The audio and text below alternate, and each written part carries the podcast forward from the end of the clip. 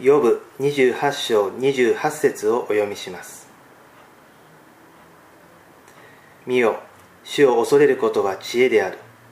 悪を離れることは悟りである。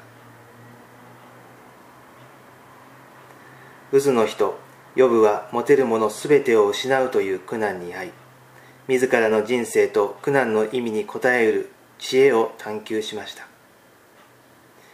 私たちが知恵を必要とするときどうしたらよいでしょうか？学問を積むべきでしょうか？知恵ある人に助言を求めるべきでしょうか？人生の経験の中から知恵を見いだすべきでしょうか？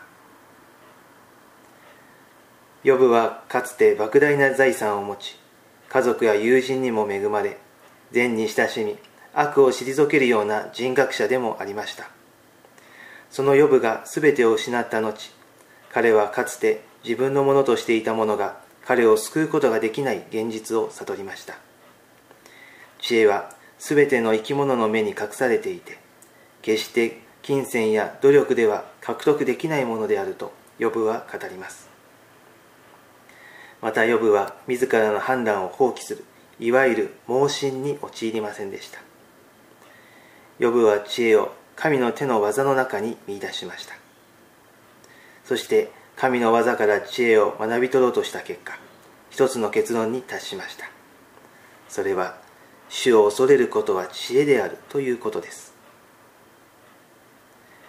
ヨブが見出した知恵はイエス・キリストの言葉では真理と言い換えることができます。